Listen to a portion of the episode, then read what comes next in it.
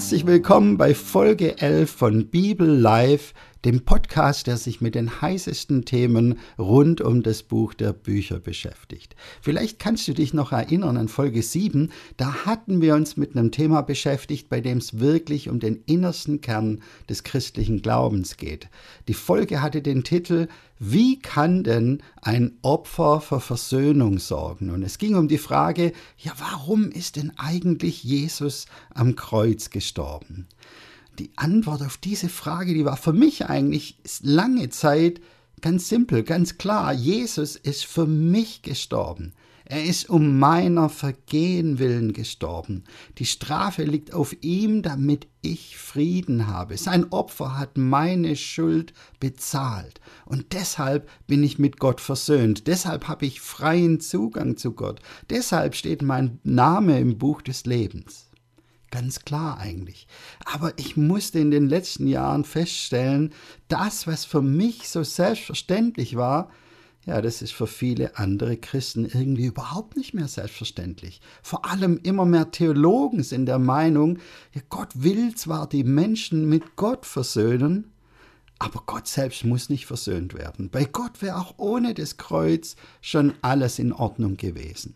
Und in Folge 7 haben wir uns dieses so wichtige Thema angeschaut und wir haben es da sehr stark vom Alten Testament her aufgerollt. Wir haben uns angeschaut, wofür sind denn die Opfer im Alten Testament da gewesen? Waren diese Opfer denn wirklich nur für die Menschen da?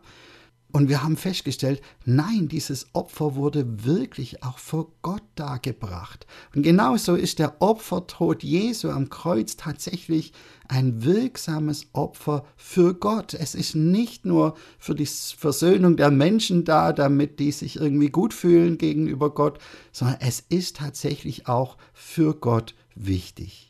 Und ich habe versucht, anhand von einer Geschichte, von einem Gerichtsprozess zu erklären, warum das so ist. Ja, in dieser Folge 11 soll es jetzt auch nochmal um dieses so entscheidend wichtige Thema gehen und ich will in diesem Zusammenhang auch noch etwas genauer erklären, was es eigentlich mit dem Zorn Gottes auf sich hat. Ja, gibt es so etwas wie den Zorn Gottes überhaupt? Und wenn ja, warum ist Gott zornig? Warum kann er nicht einfach so vergeben? Und in dem Zusammenhang möchte ich auch noch genauer erklären, warum dieses Thema so extrem weitreichende Konsequenzen hat, nicht nur für unseren eigenen Glauben, sondern für die ganze Kirche Jesu insgesamt. Ich habe die wichtigsten Aussagen zu diesem ganz zentralen Thema vor kurzem für ein Online-Event zusammengefasst. Dieses Event wurde von der Initiative J17 begründet, begeistert für Jesus veranstaltet. Und ich möchte an der Stelle auch gern kurz für diese Initiative Werbung machen. Hinter dieser Initiative stehen wirklich großartige Leute von der geistlichen Gemeindeerneuerung innerhalb des Bundes evangelisch-freikirchlicher Gemeinden. Und ihnen liegt es auf dem Herzen, gerade auch junge Christen zu erreichen. Und dafür veranstalten sie immer wieder solche Online-Events zu ganz zentralen christlichen Themen. Und du kannst dort nicht nur die Vorträge anhören, Du kannst auch an der Diskussion dabei sein. Du kannst selbst Fragen stellen. Also wirklich eine großartige Sache. Schau da unbedingt mal vorbei. Du findest alle Infos zu J17 unter www.gemeindeerneuerung.de. So, aber jetzt lass uns so richtig einsteigen in unser Thema. Und beim letzten Online-Event von J17 habe ich dazu Folgendes gesagt.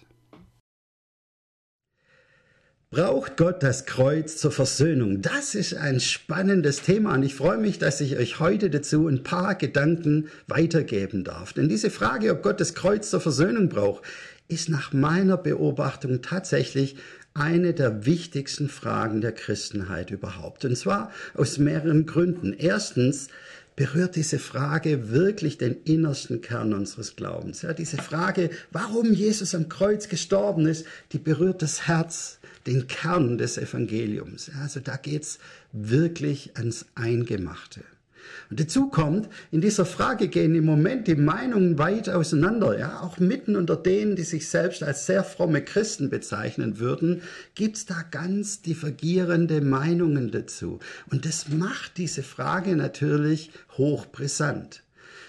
Und dann kommt noch was dazu, was ich euch heute eigentlich besonders deutlich machen will, ist, an dieser Frage entscheidet sich ungeheuer viel. Ja, diese Frage klingt jetzt erstmal so eher nach einer theoretisch-theologischen Frage, aber ich hoffe, ich kann euch heute zeigen, diese Frage hat sehr, sehr praktische Konsequenzen für dein ganzes Glaubensleben. An dieser Frage entscheidet sich letztlich, wie du deinen Glauben und deine Gottesbeziehung ganz praktisch lebst. Also lasst uns angehen, ja. Braucht Gott das Kreuz zur Versöhnung?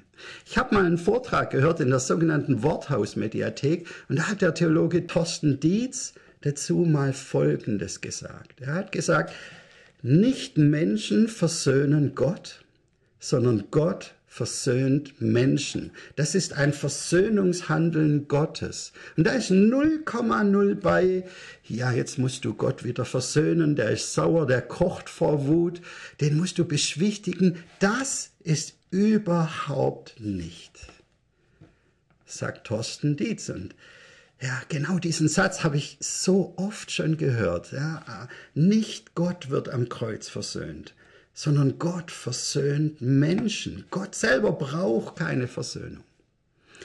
Und lass uns da mal kurz ein wenig drüber nachdenken, über diese Aussage. Also es wird gesagt, es geht um die Versöhnung des Menschen. Das Kreuzes geschehen ist für die Menschen da, aber Gott muss nicht versöhnt werden. Bei Gott ist alles in Ordnung. Gott ist nicht gekränkt, er ist nicht sauer, ja, und da möchte man spontan sagen, ja, na klar, Gott ist sicher nicht launisch. Gott hat sich emotional bestimmt sehr viel besser im Griff als wir. Aber ich frage mich trotzdem, geht es beim Kreuzesgeschehen wirklich nur um uns Menschen? Geht es da nur darum, dass wir unser schlechtes Gewissen mit Gottes Hilfe verarbeiten können? Oder anders gefragt, wäre bei Gott denn auch ohne das Kreuz schon alles in Ordnung gewesen. Und da muss ich ehrlich sagen, Nee, also das kann ich so nicht sehen. Diese Idee, dass für Gott auch ohne das Kreuz schon alles in Ordnung gewesen wäre, die steht doch ganz klar in einem fundamentalen Widerspruch zu ganz, ganz vielen biblischen Aussagen. Denn natürlich spricht die Bibel an vielen Stellen davon, dass unser böses Verhalten nicht nur uns selbst zerstört, nein, unser böses Verhalten hat eben auch Konsequenzen dafür, wie Gott uns sieht und wie Gott mit uns umgeht. Da gibt es ganz viele biblische Beispiele dafür. Im Epheserbrief lesen wir zum Beispiel, dass unser Verhalten den Heiligen Geist betrüben kann. Und immer wieder spricht die Bibel davon, dass es einen Zorn Gottes gibt. Sie spricht davon, dass der gerechte und heilige Gott auch ein Richter ist. Ein Richter, der Strafgerichte über die Menschen bringt. Das findest du quer durch die ganze Bibel. Denk nur mal an die Sintflut zum Beispiel oder denk an Sodom und Gomorra. Denk dran, welche Gerichte Gott über Israel gebracht hat, bis hin zur Vertreibung Israels in die ganze Welt. Ja, da sagen jetzt manche Leute, gut, es ist halt der Gott des Alten Testaments. Im Neuen Testament, da bringt uns Jesus den Gott der Liebe. Aber hey, warte mal, es ist so einfach ist es nicht. In, auch im Neuen Testament finden wir diese Lehre vom Zorn Gottes. Denk mal an die Offenbarung. Denk an all die Ankündigungen, wie der Zorn Gottes da wirksam wird und Gericht über die Menschen bringt. Jesus selbst hat in den Evangelien immer wieder Gericht angekündigt. Und der ganze Römerbrief von Paulus baut letztlich auf diesem Gedanken auf, dass es einen Zorn Gottes gibt. Lass uns mal nachschauen in Römer 5, Vers 9. Da schreibt Paulus, ähm, Römer 5, Vers 9, ähm, denn das Blut von Christus wurde für uns vergossen, umso gewisser können wir sein, dass wir dann auch vor Gottes Zorn gerettet werden. Ich lese nochmal, das Blut von Christus wurde für uns vergossen, umso gewisser können wir sein, dass wir dann auch vor Gottes Zorn gerettet werden. Paulus sagt also, wir müssen vor Gottes Zorn gerettet werden. Und sein ganzes Evangelium basiert auf dieser Frage, wie werden wir vor Gottes Zorn gerettet. Und es zeigt mir, Gott ist wahrlich kein netter Opa im Himmel, dem es nur darum geht, dass die Kinder, dass seine Kinder sich irgendwie gut fühlen und nicht miteinander streiten und, und, und so ein Gott, der ansonsten sagt, hey komm, ist alles nicht so schlimm. Nein, Gott ist ein heiliger Gott. Ein verzehrendes Feuer, sagt die Bibel. Er hasst die Sünde. Sein Zorn über die Sünde der Menschen ist eine Realität, die sich quer durch die ganze Bibel zieht. Und deshalb betrifft die Versöhnung, die Jesus am Kreuz möglich gemacht hat, eben nicht nur den Menschen. Paulus stellt die Versöhnung ganz direkt in einen Zusammenhang mit dem Zorn Gottes. Und jetzt fragst du vielleicht, Markus, warum ist Gott denn zornig? Es sagt die Bibel nicht, dass Gott die Liebe ist, dass Gott buchstäblich Liebe in Person ist. Ja, genau, das sagt die Bibel. Gott ist Liebe durch und durch. Was für eine starke Aussage und auf die dürfen wir uns natürlich fest verlassen. Aber hast du dir mal überlegt, was mit einem Menschen passiert, der einen anderen Menschen liebt, und der dann mit ansehen muss, wie dieser geliebte Mensch misshandelt wird. Stell dir das mal vor. Du liebst eine junge Dame oder einen jungen Mann. Und stell, oder stell dir vor, du hast ein Kind, das du über alles liebst. Und dann stell dir vor, dass du mit ansehen musst, wie dieser über alles geliebte Mensch geschlagen wird, missbraucht wird, beraubt wird, ausgegrenzt wird, gemobbt wird. Was würde es über deine Liebe zu diesem Menschen aussagen, wenn dich das alles nicht wirklich kratzen würde? Ja, ich sag's dir, es würde sagen, dass es mit deiner Liebe nicht weit her ist. Denn wenn du einen Menschen liebst, dann wird es dich zornig machen, wenn dem Menschen, den du so sehr liebst, Unrecht geschieht. Und genau so geht's Gott. Ich frage mich ja manchmal echt, äh, wie Gott es eigentlich macht. Wisst ihr, ich schaue ja gern Tatort. Ich finde das spannend zu verfolgen, wie da ein Kriminalfall aufgeklärt wird. Aber was mich, was ich nicht so mag, das sind diese Gewaltszenen. Ja, da mache ich lieber mal die Augen zu. Und ganz besonders, wenn es um Gewalt gegen Kinder geht. Hey Leute, das ertrage ich überhaupt nicht. Aber Gott hat ein Problem. Er kann nicht die Augen zumachen. Bei ihm blendet die Kamera nicht aus. Gott kann sich nicht mal sagen, ja gut, sind alles nur Schauspieler, ist nur Ketchup, ist alles nur gestellt. Nein, Gott muss sich live und ungefiltert anschauen, wie seine geliebten Menschen vernachlässigt werden, betrogen werden, gemobbt werden, beraubt werden, vergewaltigt werden, getötet werden, vertrieben werden, beschimpft, gedemütigt. Gott muss sich das alles anschauen. Und jetzt frage ich dich, was würdest du über einen Vater sagen, der da nicht zornig wird? Ja, würdest du mir nicht zustimmen, dass so ein Vater dumpf, gleichgültig und zynisch wäre? Würdest du nicht auch sagen, ein Vater, der da nicht zornig wird, hey, bei dem kann es mit der Liebe nicht so weit her sein? Und ich hoffe, du kannst verstehen, Zorn und Liebe gehören immer zusammen das gibt's nur in Kombination miteinander. Wer den Zorn Gottes wegnimmt, der hat auch keinen liebenden Gott mehr, sondern einen gleichgültigen Gott, einen distanzierten Gott. Aber das Kreuz macht deutlich, dieser Gott ist nicht distanziert. Dieser Gott weiß um den furchtbaren Schmerz, den wir Menschen einander zufügen. Und dieser Gott setzt sich selbst genau diesem Schmerz aus. Ah, vielleicht sagst du jetzt, Okay, Markus, verstehe ich, aber warum braucht Gott dann ein Sühneopfer?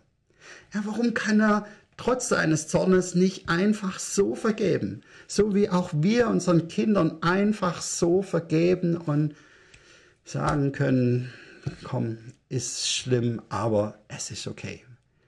Ja, diese Frage begegnet mir tatsächlich immer wieder und ich muss da offen gesagt immer ein wenig den Kopf schütteln und sagen, hey, wer so fragt, der hat offenbar noch nie drüber nachgedacht, dass unsere Sünde ja immer auch Geschädigte zur Folge, hat. Ja, wenn mein Sohn die Tochter des Nachbarn vergewaltigt hätte, was würde mein Nachbar sagen, wenn ich ihm sage, du, ich habe meinem Sohn vergeben. Ja, und deshalb lasse ich die Sache jetzt ruhen. Ja, das ist erledigt für mich. Was würde, was würde mein Nachbar sagen? Er wäre zu Recht unfassbar wütend. Das ist ja nicht, nicht, nicht meine Sache, sondern da ist jemand anderes schwer geschädigt worden. Ich habe gar nicht das Recht, einfach zu vergeben. Und ein Richter würde sich sogar vor dem Gesetz schuldig machen, wenn er meinem Sohn einfach so die Schuld erlassen würde. Das geht nicht. Und die Bibel sagt ganz klar, ja, Gott ist Liebe, aber er ist, er ist eben auch ein Richter und er ist gerecht. Und es ist auch gut so. Für alle Menschen, die auf dieser Erde fürchterliches Unrecht erleiden müssen, ist es eine so wichtige und gute Nachricht. Deine Peiniger kommen nicht einfach davon, sondern am Ende kommt alles nochmal auf den Tisch. Halleluja. Gott wird für Gerechtigkeit sorgen.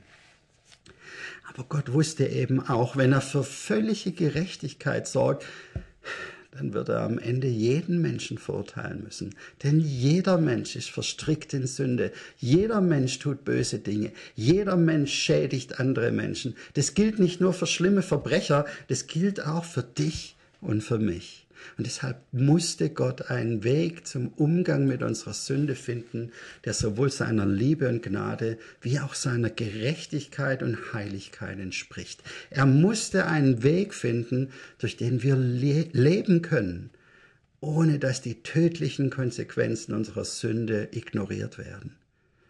Und diesen Weg hat Gott mit dem Kreuz gefunden. Und deshalb geht es beim Kreuz auf keinen Fall nur darum, dass unser menschliches Gewissen entlastet und versöhnt wird. Jesus stirbt nicht nur, um in uns Menschen etwas zu verändern. Nein, das Kreuz hat auch etwas mit der Heiligkeit und mit dem gerechten Zorn Gottes zu tun, der hier am Kreuz in ein schreckliches Gerichtshandeln, in eine schreckliche Strafe mündet. Eine Strafe, die Jesus, der Sohn Gottes selbst an unserer Stelle trägt und erträgt.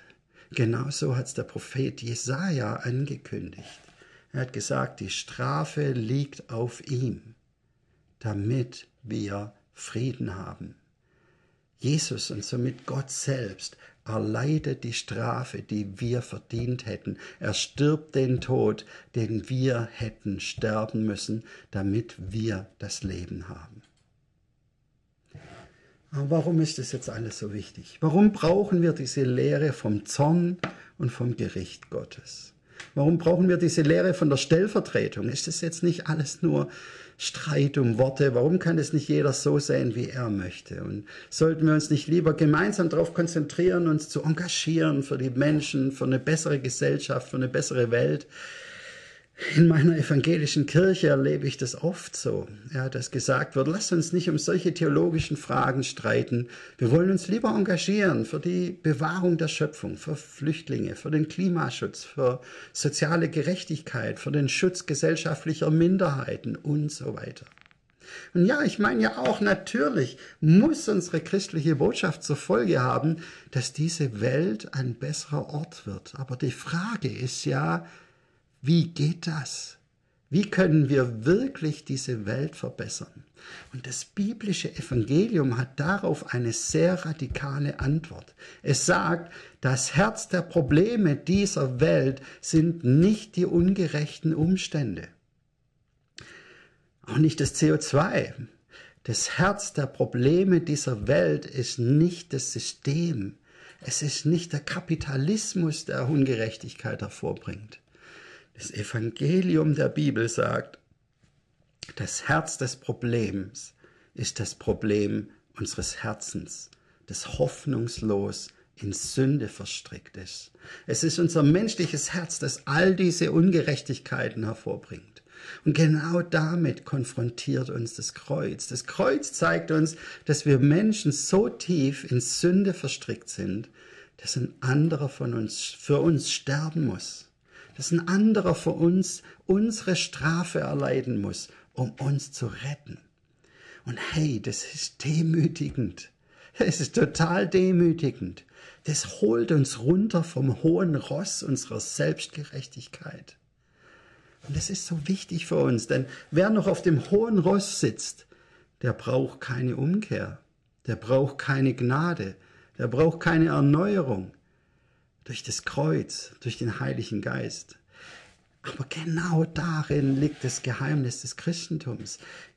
Das Christentums hat eine weltverbessernde Kraft. Das kann man gerade in der Geschichte Europas sehr eindrucksvoll nachweisen. Aber diese Kraft des Evangeliums liegt nicht in moralischen Aufrufen, die Welt zu verbessern, sondern dieses Evangelium geht an die Wurzel unserer Probleme. Das Evangelium zielt auf eine Erneuerung der Herzen. Und ich hoffe, es wird jetzt langsam deutlich, wie entscheidend wichtig dieses Thema ist, über das wir hier sprechen. Denn wenn unser Evangelium gar nicht mehr von Sünde spricht, wenn es gar nicht mehr die Realität von Gottes berechtigtem Zorn vor Augen hat, wenn es die Erlösungsbedürftigkeit des menschlichen Herzens nicht mehr deutlich macht, dann ist das Kreuz zwar kein Ärgernis mehr, aber dann verliert es auch seine erneuernde Kraft. Dann landen wir bei einem moralischen Evangelium, das die Welt verbessern will, ohne die Herzen zu erneuern dann landen wir bei einem Christentum, das sich selbst besser fühlen will, indem es sich moralisch überlegen fühlt, weil es auf der Seite der Guten ist, auf der Seite der Klimaschützer, der Antidiskriminierer, der Engagierten für soziale Gerechtigkeit. Aber weißt du, mit diesem Moralismus wird dein Christentum zu einem Leistungschristentum. Dann landest du bei einem Evangelium, in dem du durch Moralismus vor dir selber, vor anderen Menschen und vor Gott gut dastehen willst. Aber hey, wenn es deine Moral, deine guten Werke, deine Leistung ist, die aus dir einen guten Menschen macht, dann bist du arm dran dann bist du immer unter Druck, weil du irgendwann merkst, so gut bin ich gar nicht, so moralisch bin ich gar nicht. Und dann verpasst du das Beste am Christentum, dann verpasst du die Gnade und die Freude an der Erlösung. Dann verpasst du dieses Leben, in dem du dich von Gott beschenken lässt, statt für deine Gerechtigkeit moralische Leistungen zu bringen.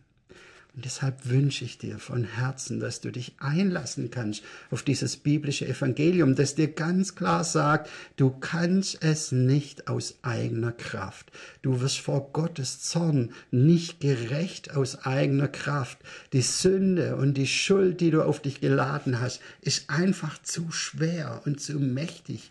Und deshalb brauchst du Erlösung von dem Mann, der deine Schuld getragen hat, damit du deinen Glauben nicht durch Leistung, nicht durch Moralismus, sondern aus Gnade leben kannst. Dass du als Beschenkter leben kannst. Und wenn ich irgendwas in meinem Glauben liebe, dann ist es genau diese Gnade, diese Wahrheit, dass ich mir meine Gerechtigkeit nicht erarbeiten muss, sondern dass Gott sich selbst für mich gibt und mich mit Vergebung und mit neuem Leben beschenkt. Das begeistert mich. Es ist dieses biblische Evangelium, dass jedem Menschen ohne Unterschied eine neue Identität in Christus und damit Würde und Wert verleiht. Es ist dieses Evangelium der Gnade, das uns schützt vor einem moralistischen Leistungsglauben. Es ist dieses Evangelium von der Erlösung in Christus, das in uns Jubel, Freude und Dankbarkeit für unsere Erlösung weckt. Es ist das stellvertretende Opfertod Jesus, Jesu, der in uns auch Opferbereitschaft weckt für andere, weil da einer ist, der sich für uns geopfert hat. Lass mich dir zum Schluss ein Zitat äh, vorlesen vom Theologen John Stott. John Stott hat das Evangelium mal so zusammengefasst. Er hat gesagt, das biblische Evangelium der Sühne ist, dass Gott sich selbst Genüge tut, indem er selbst an unsere Stelle trat. Will das nochmal sagen und beachte, es geht nicht nur um uns Menschen, sondern es geht auch um Gott. John Stott sagt, das biblische Evangelium der Sühne ist, dass Gott sich selbst Genüge tat, indem er selbst an unsere Stelle trat. Wir haben also eine ganz klare Antwort auf unsere Frage. Es geht beim Geschehen am Kreuz nicht nur um uns Menschen, es geht auch um Gottes Heiligkeit und Gerechtigkeit, der am Kreuz Genüge getan wird. Es geht darum, dass Gott selbst am Kreuz eine Antwort auf seinen berechtigten Zorn gibt. Es geht darum, dass Gott Gerechtigkeit herstellt, ohne uns verurteilen zu müssen. Im Kreuz kommt zusammen, was sich gar nicht voneinander trennen lässt. Gottes Zorn, Gottes Gerechtigkeit und Gottes Liebe. Und ich wünsche dir von Herzen diese Gewissheit, dass du einen Erlöser hast, der dich rettet aus deiner Schuld, der dich umsonst aus Gnade mit neuem Leben beschenkt.